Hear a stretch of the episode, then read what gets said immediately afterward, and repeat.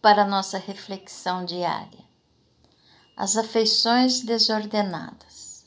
Toda vez que o homem deseja alguma coisa desordenadamente, torna-se logo inquieto.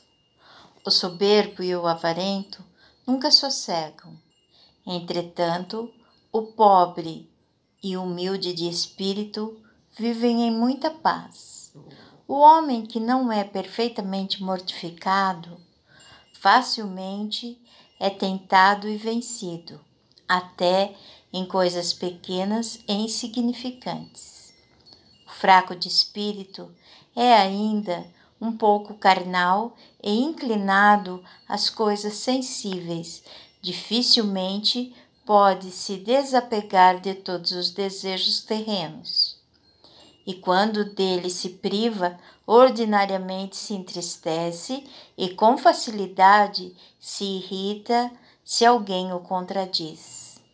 Se, porém, alcança o que deseja, sente logo o remorso da consciência, porque obedeceu à sua paixão, que nada vale para alcançar a paz que almejava. Em resistir, pois, às paixões, se acha a verdadeira paz do coração e não em segui-las. Não há, portanto, paz no coração do homem carnal, nem do homem entregue às coisas exteriores, mas somente no daquele que é fervoroso e espiritual.